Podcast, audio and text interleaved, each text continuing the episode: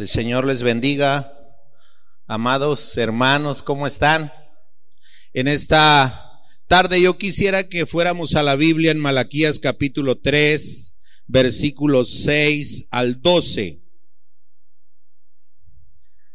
Es algo maravilloso poder analizar estos versículos relacionados con la justicia y el juicio de Dios los que los judíos habían calificado como injusticia de Dios, no se debía que Dios fuera injusto o, o arbitrario, sino a su gran paciencia y misericordia, porque eso es algo precioso que Dios lo muestra una y otra vez.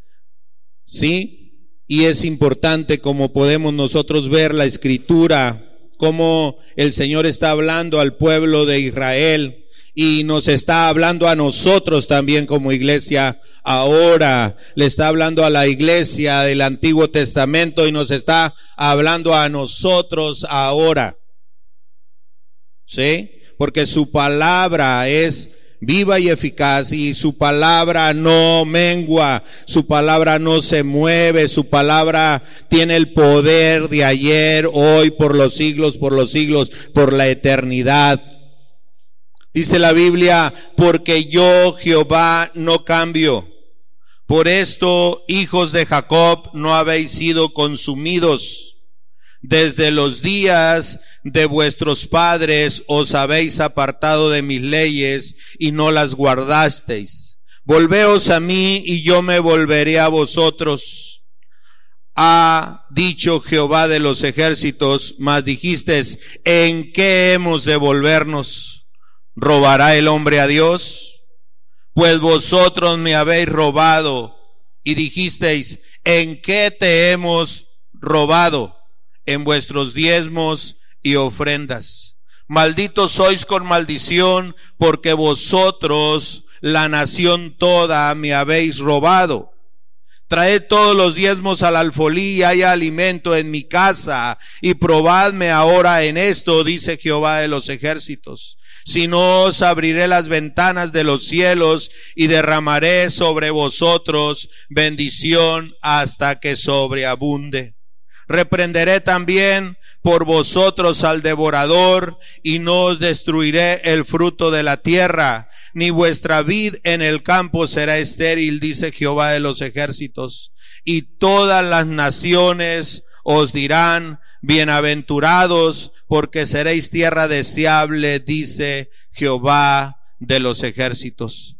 Padre, te adoramos en esta noche, te exaltamos y te reconocemos sobre todas las cosas. Aquí estoy, hermoso Dios, una vez más, pidiéndote que seas tú ministrando nuestros corazones, seas tú hablando a través de mi vida, uses mis labios para tu gloria, seas tú tocando y ministrando nuestros corazones de una manera especial, de tal grado, Señor, que tu palabra que vamos a recibir la podamos atesorar en nuestros corazones, Señor, y podamos ser hacedores de ella. Te lo pedimos en el nombre de Jesús y te damos gracias, Dios. Es algo maravilloso como podemos ver la escritura, el Señor hablándole a su pueblo. El Señor hablándole a su pueblo. Porque yo Jehová no cambio. Por esto, hijos de Jacob, no habéis sido consumidos. Me llama mucho la atención lo que está diciendo la escritura. Porque yo Jehová no cambio. Tiene que ver con que Él no es variable como nosotros. Él, él, él siempre, Él es fiel, Él lo que dice lo cumple y Él es santo sobre todo. Lo que Él determina, lo que Él dice, se hace. Nada de lo que Él pueda, puede, no se puede mover en ningún momento de su posición, porque Él es santo. Y eso es algo que cada uno de nosotros debemos analizar, amados hermanos. No cambia nuestro Dios, no es variable, no lo podemos, no podemos mangonearlo pues, no se puede acomodar a nuestra manera. Y es algo que cada uno de nosotros necesitamos analizar en medio de nuestras vidas. Dios no se había vuelto injusto ni había actuado en contra de Israel porque su existencia misma, a pesar de su larga historia de rebelión, se debía de forma exclusiva al carácter inmutable del Señor y su compromiso para cumplir la promesa de su pacto con los patriarcas. ¿Por qué no los había consumido al pueblo de Israel? Porque había una promesa. Simplemente. Porque había una promesa que él había dicho a los antiguos, a Abraham, a Isaac, a Jacob, que los iba a bendecir. Y es algo que cada uno de nosotros debemos analizar. ¿Por qué Dios no nos ha consumido a nosotros ahora? Por la gracia de Dios, por su misericordia, por su bondad infinita, porque hemos hecho tantas cosas que nos pudieran consumir ahora mismo. Pero por su gracia, su misericordia, la gracia de Cristo, la cruz en el Calvario. Acuérdense en Romanos cómo nos dice que todos estábamos destituidos de la gloria de Dios, pero a través de Jesucristo fuimos a alcanzar esa oportunidad, fuimos justificados. Y eso es algo maravilloso como cada uno de nosotros debemos ver por los patriarcas, ese pacto que el Señor hizo con los patriarcas. Mira lo que dice números 23, 19 y 20. Números 23, 19 y 20. ¿Ya lo tiene? Ok, dice la Biblia, Dios no es hombre para que mienta, ni hijo de hombre para que se arrepienta. Él dijo, sí, y no hará. Habló y no lo ejecutará. He aquí, he recibido orden de bendecir. Él dio bendición y no podré revocarla. Él dijo que iba a bendecir al pueblo de Israel. Y es algo que el profeta ahí está hablando, está diciendo, recordando a este hombre que quería que maldijera al pueblo. Y es interesante cómo cada uno de nosotros podemos ver. Dios lo dijo. Dios lo dijo. Y nosotros tenemos que pararnos día a día en su palabra. Y pudiéramos pensar nosotros como el Antiguo Testamento. ¿No nos gusta el Antiguo Testamento? En ocasiones no nos gusta. Decimos, ah, es que es el Antiguo Testamento. Si usted no quiere el Antiguo Testamento, arránquelo y échalo a la basura y quédese con el Nuevo Testamento. Pero sabe una cosa, no va a lograr nada porque si no hubiera Antiguo Testamento, no hubiera Nuevo Testamento. Cristo está desde el principio. Acordémonos de eso. Mira lo que dice la Biblia ahí en Santiago 1.17. Santiago 1.17. Dice la Biblia, toda buena dádiva y todo don perfecto desciende de lo alto del Padre de las luces, en el cual no hay mudanza ni sombra de variación. Ese es nuestro Dios. ¿Sí? Y nadie lo tiene que cargar ni nadie lo tiene que mover de un lugar a otro.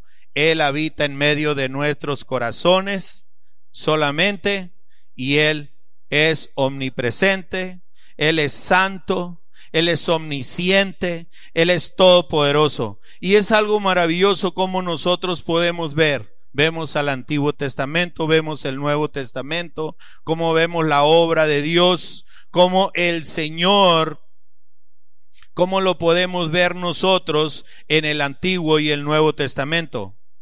En particular, ellos pueden experimentar de nuevo la bondad de Dios y ser bendecidos si se arrepienten. ¿Quiénes? El pueblo de Israel. ¿Sí? Si se arrepienten. Mira lo que dice el versículo 6 y 7.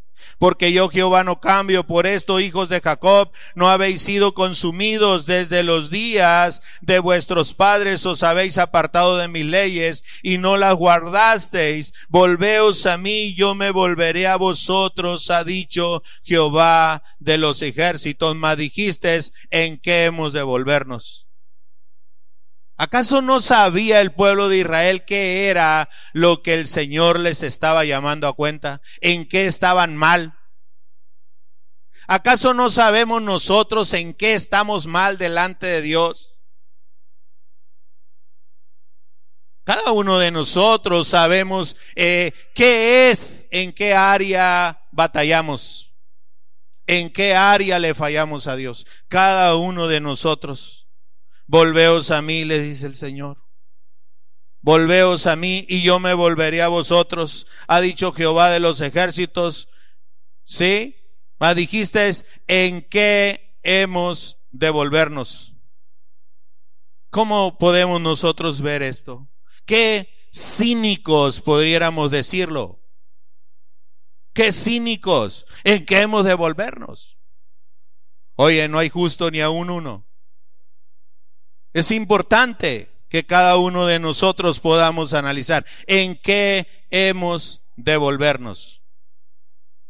Cada uno de nosotros sabemos en qué necesitamos ajustarnos delante de Dios. Y si en este, en, en esta tarde, en esta noche que estamos hablando, regresa a Dios lo que es de Él. Regresa a Dios lo que es de Él. Y es importante. Malaquías está hablando de una manera muy fuerte y ahorita vamos a ver algunos puntos que estuve analizando yo y pudiera verle, verle puesto a este tema, nomás que se me hizo muy fuerte.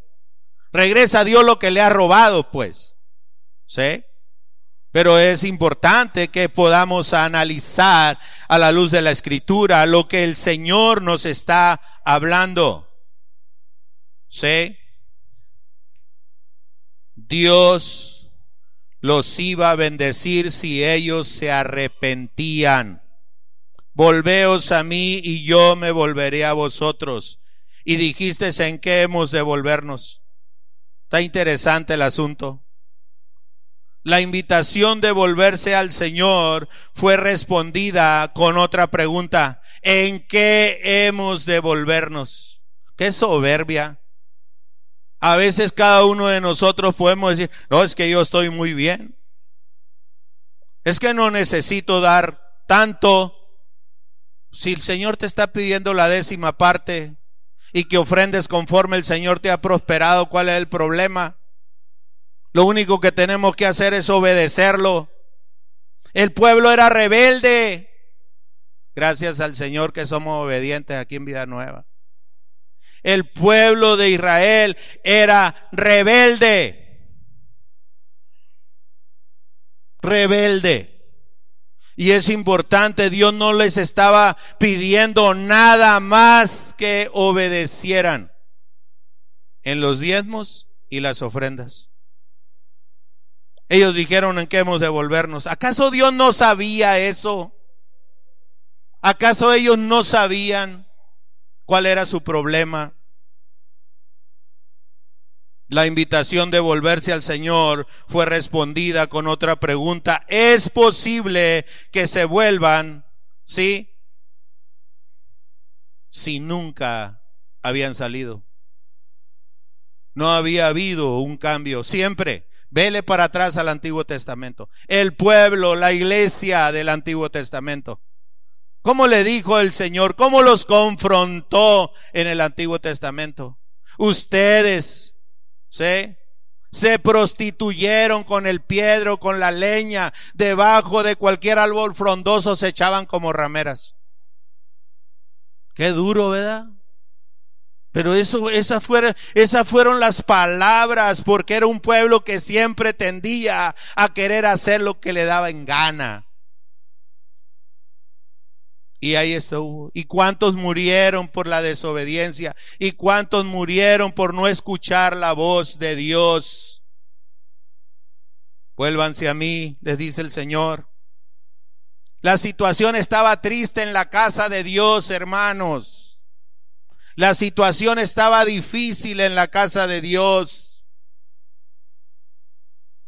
Es importante. La verdad es que Dios no ha cambiado y ellos tampoco. Él seguía siendo tan justo como siempre y ellos tan injustos como de costumbre. Qué importante siempre a querer hacer lo que nos agrada, siempre a querer hacer lo que nos acomoda mejor. Pero es importante, hermanos, la misericordia de Dios. Note, volveos a mí, yo me volveré a vosotros.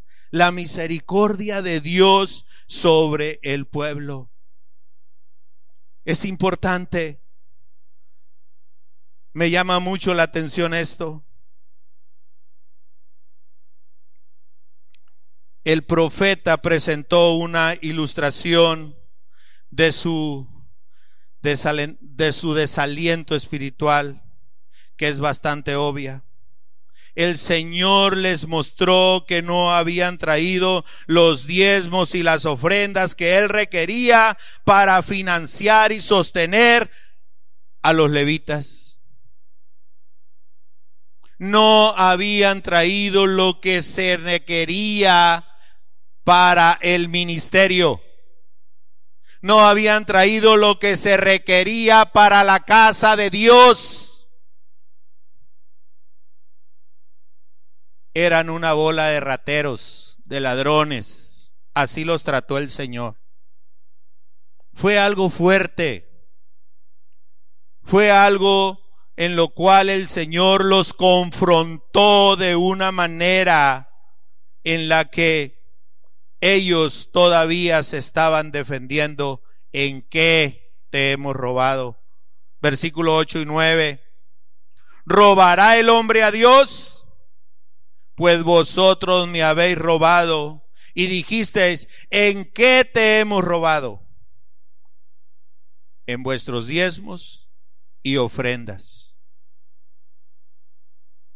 Malditos sois con maldición porque todos vosotros, la nación toda, me habéis robado. Qué tremenda palabra sobre las doce tribus de Israel. Sobre las doce tribus de Israel. Me llama mucho la atención. Toda la nación me habéis robado y dijisteis en qué te hemos robado en vuestros diezmos y ofrendas. Hermanos, seamos obedientes al Señor. Seamos obedientes al Señor, traigamos lo que es de Él. No actuemos como el pueblo de Israel. No seamos rateros, hermanos. ¿Sabe usted que los ladrones no van a heredar el reino de los cielos? Es tremendo eso, hermanos. Es importante que nosotros analicemos, traigamos las ofrendas. No porque usted diezme, hermano, ya no va a ofrendar. Traiga el diezmo y traiga la ofrenda. Es importante. ¿Por qué, hermanos? Porque eso se requiere para que la familia pastoral viva. Eso se requiere para que este edificio se arregle está en función para beneficio de todos nosotros. Para eso, hermanos, es importante que podamos ser obedientes. No le dé al Señor la tercera parte, la cuarta parte, no le dé la sexta, la séptima, ni, ni el 9.9, déle el 10. No se esfuerce por darle más. Si usted quiere, está bien, pero es algo importante. Vamos a obedecer con la décima parte. Y dele al Señor conforme el Señor lo ha prosperado. Conforme el Señor lo ha prosperado. Por ahí dice alguien que eh, la ofrenda debe ser mayor que el diezmo. A mí me llama mucho la atención porque hace unos días salí a predicar por allá a algunos lugares que me invitaron.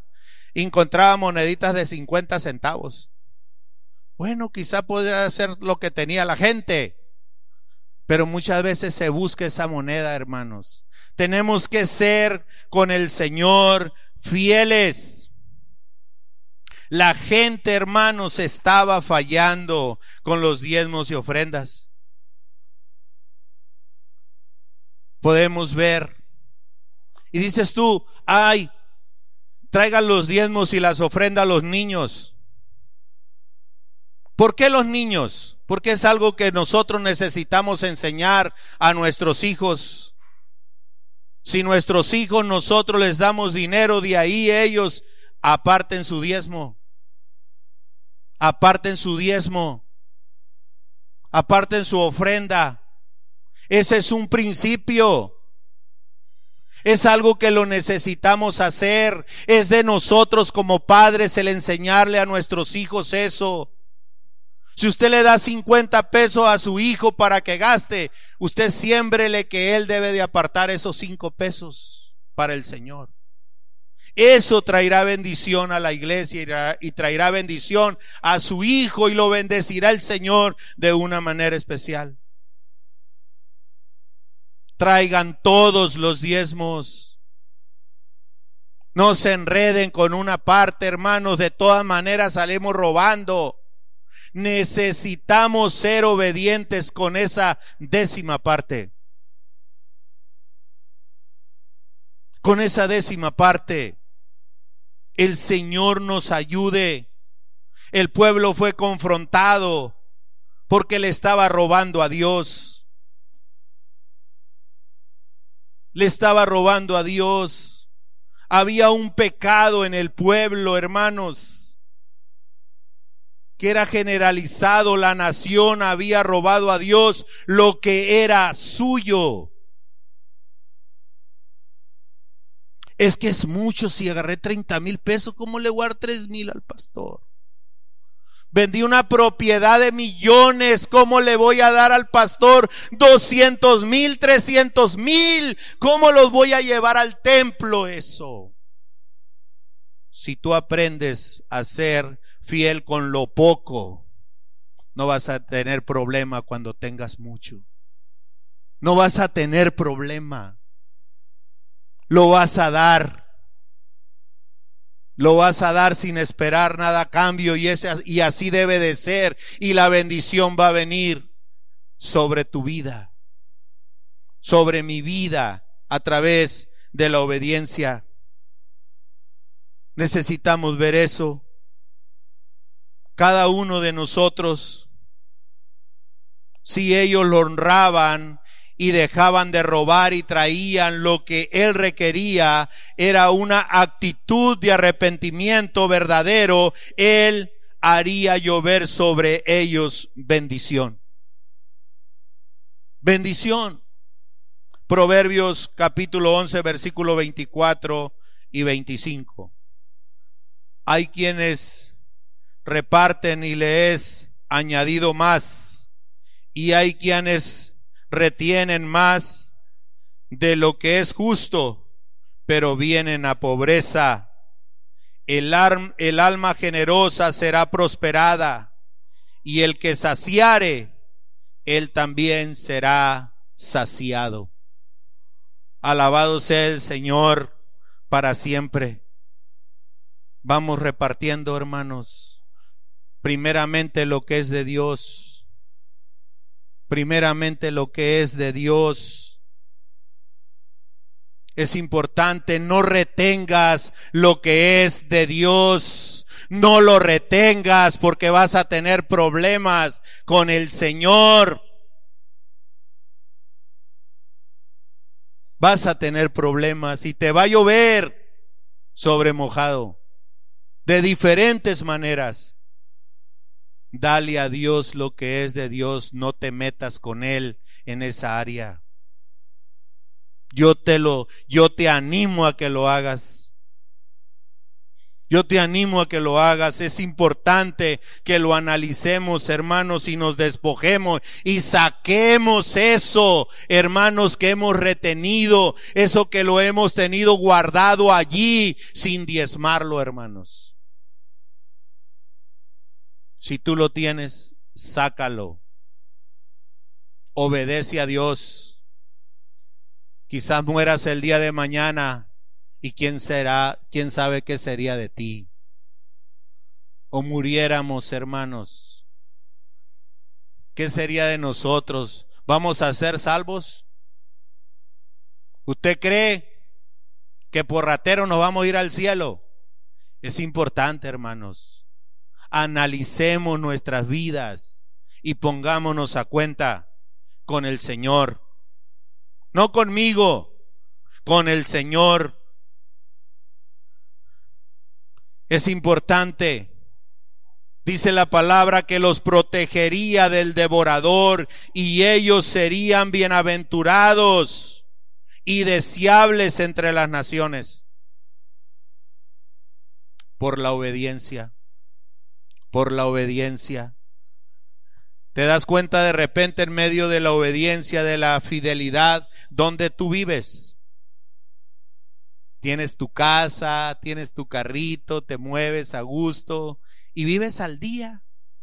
No tienes más, simplemente lo que necesitas. Y la gente piensa que tú tienes mucho, que eres rico materialmente pero es la obediencia. Dios bendice al dador alegre. Dios bendice a aquellos que son obedientes al Señor. Es importante.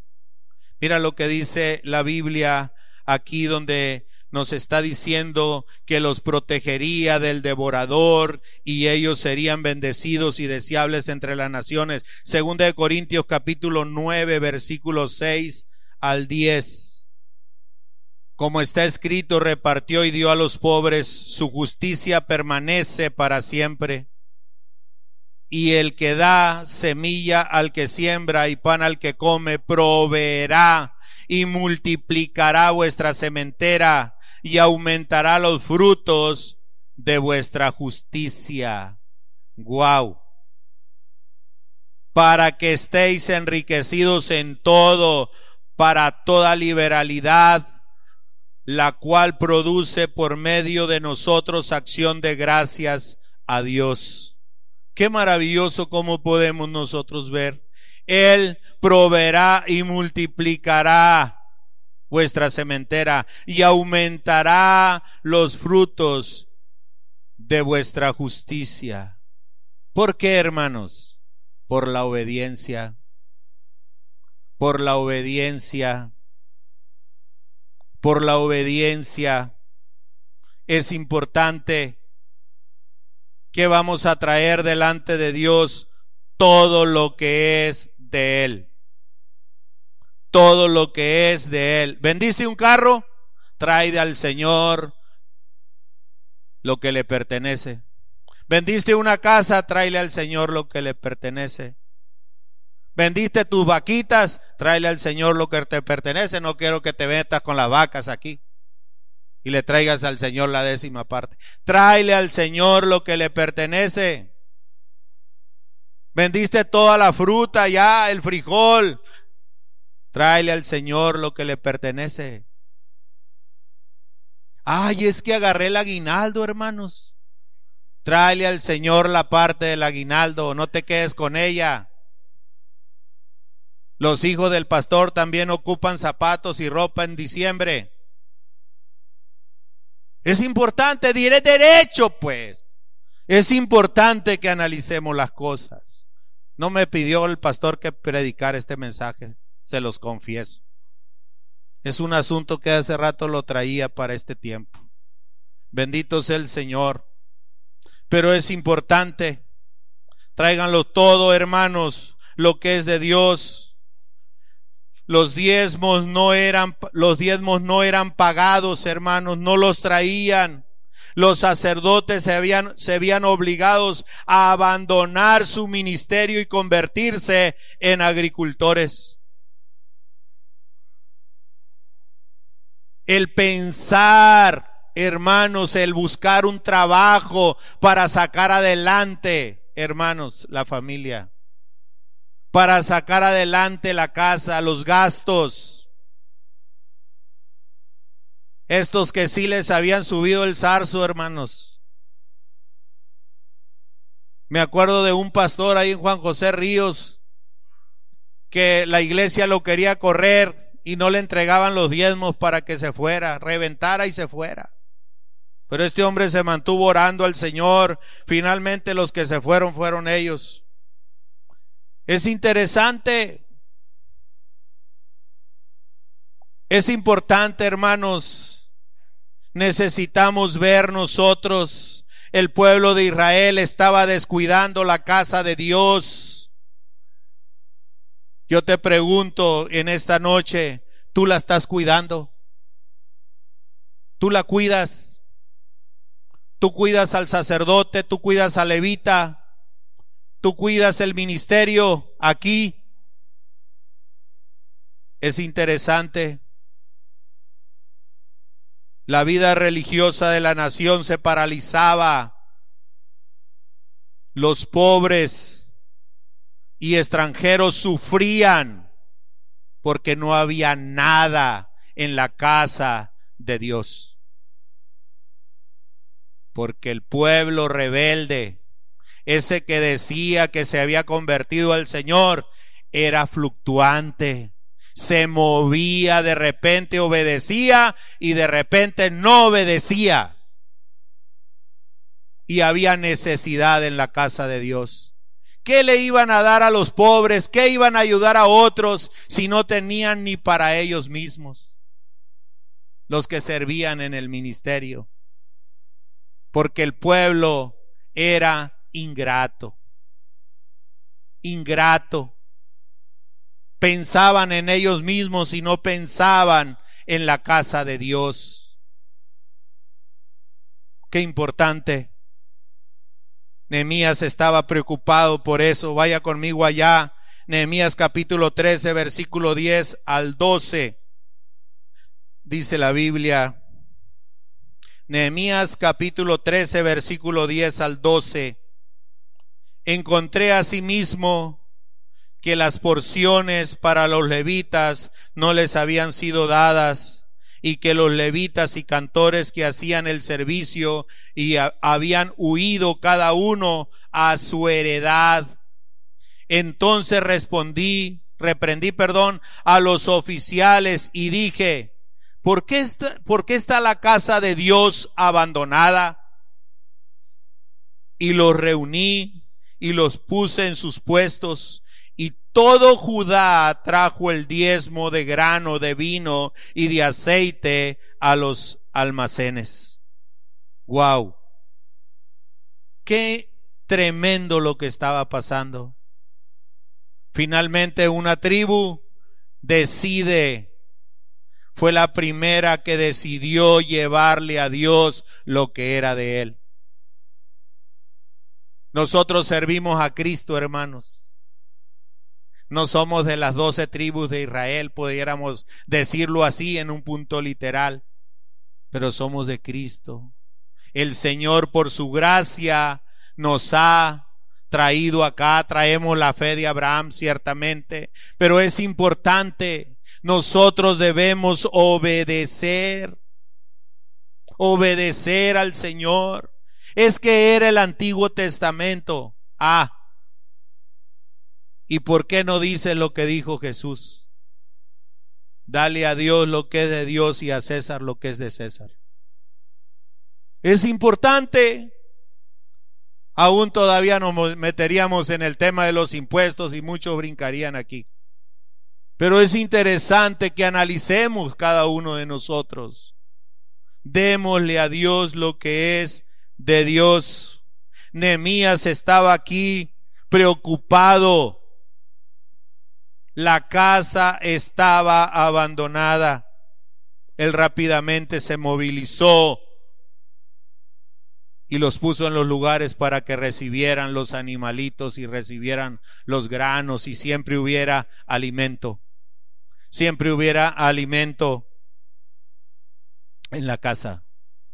Eso es algo maravilloso, porque no solamente era, no solamente era el hombre de Dios, sino también eran los pobres, las viudas, los huérfanos.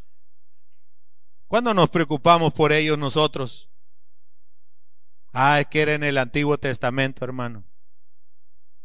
Yo creo que también necesitamos nosotros despegar en esa área. Necesitamos despegar por la viuda, el huérfano. ¿De quién era la responsabilidad? De la iglesia. De la iglesia. ¿De quién es la responsabilidad ahora? De la iglesia. ¿De quién es la responsabilidad la familia pastoral de la iglesia? ¿De quién es la responsabilidad arreglar este auditorio? De la iglesia. No es de la gente de allá. Es de nosotros, hermanos. Es de nosotros. Cuando pienses allá en tu casa, ah, voy a hacer una recámara más grande y luego le voy a ampliar aquí, luego voy a meterle esto y acá. Piensa en la casa de Dios primero. Primero. ¿Qué hace falta? Rápido. ¿Por qué, hermanos? Porque es algo que es para Dios, no es para los hombres, es para nosotros mismos. Todo lo usamos todos nos beneficiamos. Es importante. La gente estaba sufriendo porque había un pueblo ingrato que no se preocupaba por la casa de Dios. No se preocupaba. La vida religiosa de la nación se paralizó por causa de ello. La iniquidad era la desobediencia y el robo a Dios. Eran desobedientes a Dios porque era algo establecido lo que tenía que dársele al Señor. Eran desobedientes y como decimos acá en Sinaloa, eran rateros. Rateros. Qué importante es que nosotros podamos, hermanos, hacer un alto en medio de nuestra vida y preocuparnos, hermanos, por traer todos los diezmos y las ofrendas al Señor. No te detengas, por favor. Tráele a Dios lo que es de Él. Regrésaselo. Regrésaselo porque Mira, te puede llegar el devorador de muchas maneras. ¿Cómo pudiéramos decir? Te pueden asaltar, te pueden secuestrar, te pueden pasar muchas cosas. Y no te estoy maldiciendo, quiero que lo entiendas. Es algo que va a llegar solo por tu obediencia o tu desobediencia. Si obedeces te va a ir bien, va a haber bendición. Pero si desobedeces, agárrate Agárrate. Tiene que haber una convicción en nuestros corazones con respecto a las finanzas, hermanos. No gastes un peso si no le has dado a Dios lo que es de Él. Dios te va a honrar por ello. Dios te va a honrar. Dale a tus hijos para que ofrenden, hermanos. Dales. Y no es que tanto que se llene el alfolí sino que ellos aprendan a hacerlo. Que diezmen de lo que tú les das, como lo decía anteriormente. Mira lo que dice allí el versículo 10. Traed todos los diezmos al alfolí y hay alimento en mi casa y probadme ahora en esto, dice Jehová de los ejércitos, si no os abriré las ventanas de los cielos y derramaré bendición hasta que sobreabunde. Y pudieras pensar, ay, me voy a hacer más rico. Pues yo quiero decirte una cosa, quizás no, pero vas a tener salud, vas a tener paz, y el Señor va a estar contigo en todo. En todo. Aún en medio de todo lo que tú pudieras enfrentar, el Señor va a estar contigo y te va a ayudar a salir adelante. Pero si no eres obediente a Dios, si no somos obedientes a Dios, todo va a ser en contra. Es importante, hermanos, el alfolí. Y pudiéramos ver esa, esa canastita, ¿no? Chiquita, chiquita.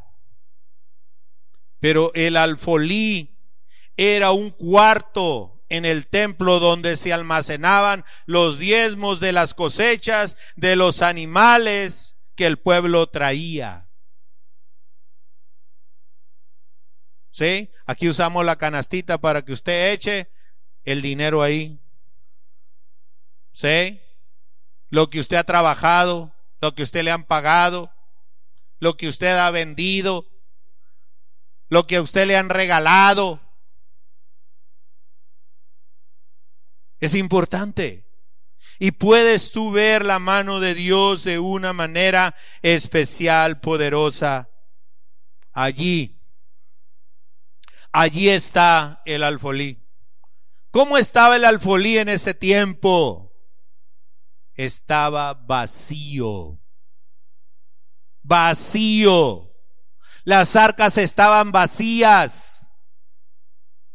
Lo voy a decir así sin permiso del pastor. ¿No le dio tristeza cuando el pastor pidió que si podíamos juntar para apagar la luz? ¿No le dio vergüenza? Eso es una vergüenza, hermanos. Porque somos ingratos. La ofrenda, hermano, por eso debemos de ofrendar. Si usted diezma, ofrende también para que haya, hermanos, cómo sostener este edificio. Es importante. Ay, es que no me alcanza, hermano. Menos te va a alcanzar si no obedeces. Menos. Es que lo tengo para mi retiro eso. Hermano, sé obediente al Señor. Dale a Dios lo que es de Dios. Ofrenda, diezma, para poder caminar para adelante. Todo esto, hermano, tristemente no se mueve. Fíjese bien qué bueno que se moviera todo por pura fe. Pero también se necesita la economía. También se necesita la economía para que esto funcione, para que el engranaje gire. Vaya hacia adelante, el pastor no piense en agarrar su, su carrera, en la cual él, gracias a Dios, sacó y piense en buscar trabajo, que se le vaya eso de la cabeza. ¿Eh? Que no nos empiecen a caer pegostes de concreto en la cabeza para decir, ah, necesitamos arreglar aquí. Hermanos, necesitamos hacerlo el Señor nos ayude. El Señor nos ayude, hermanos. El alfolí era ese cuarto en el templo donde traían en los momentos cuando era fiel el pueblo de Israel, traía su diezmo y sus ofrendas. Regrésese conmigo allá a Nehemías 10, 38 y 39. Lo voy a leer desde el 37. Nehemías capítulo 10, versículo 37 al 39. Que traeríamos también las primicias. Ay Dios santo, también las primicias. De nuestras masas y nuestras ofrendas del fruto de todo árbol y del vino y del aceite para los sacerdotes, a las cámaras de la casa de, de nuestro Dios y el diezmo de nuestra tierra para los levitas y que los levitas recibirían las décimas, las décimas de nuestras labores en todas las ciudades y que estaría el sacerdote hijo de Aarón con los levitas cuando los levitas recibiesen el diezmo y que los levitas llevaran el diezmo de diezmo a la casa de nuestro Dios y a las cámaras de la casa del tesoro. ¿Qué iban a llevar los pobres al tesoro si no tenían nada? ¿Qué iban a llevar? No llevaban nada. ¿Por qué? Porque estaba vacía, estaba abandonada la casa de Dios. No había recurso, no había tesoro, no había nada. Todo se había acabado. Es interesante que analicemos. Este era el tesoro del templo y una de las de los temas de Nehemías consistió en asegurar que las, las, las provisiones necesarias para el sustento del ministerio en el templo no faltaran como sucedió durante su ausencia. Él estaba allí para cuidar eso. Y no le voy a dar la cita porque ya se la leí. Qué importante, hermanos. Qué importante. Mire el versículo 11 y 12.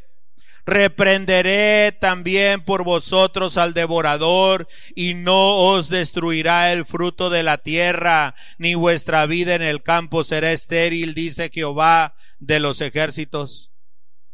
Reprenderé el devorador. Ah, es que yo no tengo tierras, yo no tengo viñas, pero tienes negocios. Tienes negocios para que eso no se derrumbe para que eso no se acabe. Va a reprender el Señor el devorador si tú y yo le obedecemos a Él. Versículo 12, y todas las naciones os dirán bienaventurados porque seréis tierra deseable, dice Jehová.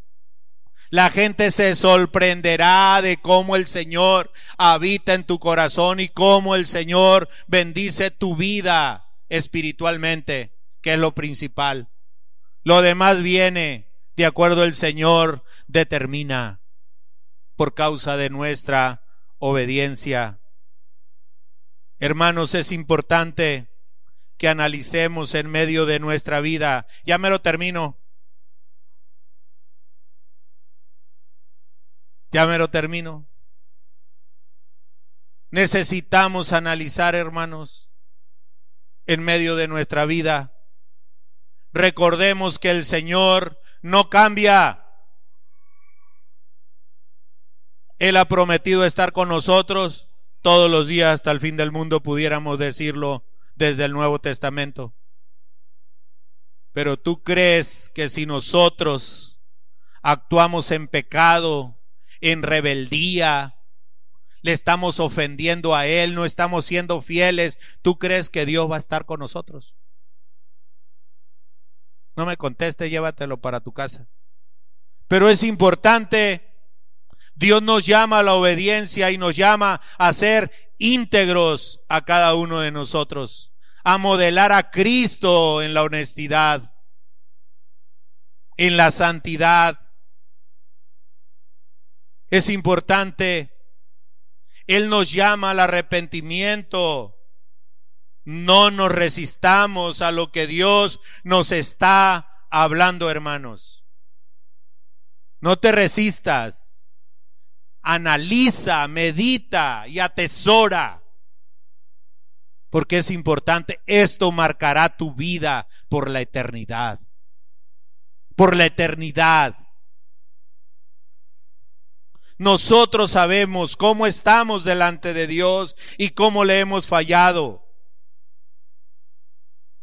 Cada uno de nosotros necesitamos analizar nuestras vidas y necesitamos volvernos a Él. Necesitamos volvernos a Él. El Señor confrontó al pueblo de Israel así como lo confrontó al pueblo de Israel, nos confronta a aquellos que somos nosotros. Nos confronta a cada uno de nosotros. Porque el Señor quiere que seamos fieles, obedientes, santos delante de Dios. ¿Qué era el pueblo de Israel? En esa área se estaban convirtiendo en rateros. Le robaban al Señor lo que era de él. Y no solo era eso, sino por causa de su pecado estorbaban para que la obra siguiera hacia adelante. Hermanos, el devorador era reprendido. Si ellos se arrepentían y se volvían a Dios. Es importante. La gente que nos rodea se sorprenderá de cómo Dios nos prospera y la paz y el gozo es manifiesto en medio de nuestras vidas solamente por obedecer al Señor. Padre, te queremos honrar en esta noche. Nos humillamos delante de ti, poderoso. Reconociendo, Señor, que somos faltos y que somos pecadores que necesitamos día a día de ti para que tú nos ayudes. Ayúdanos en esta área, Señor, de las finanzas. Ayúdanos, Señor, a despojarnos, hermoso Dios, de aquello que es tuyo. Señor, por favor, sé tú ministrando nuestros corazones y que nuestras vidas día a día, Señor, se puedan ver transformadas por ti. Maravilloso Dios, glorifícate en medio de nosotros para tu gloria. Maravilloso Rey, reconocemos nuestra necesidad de ti.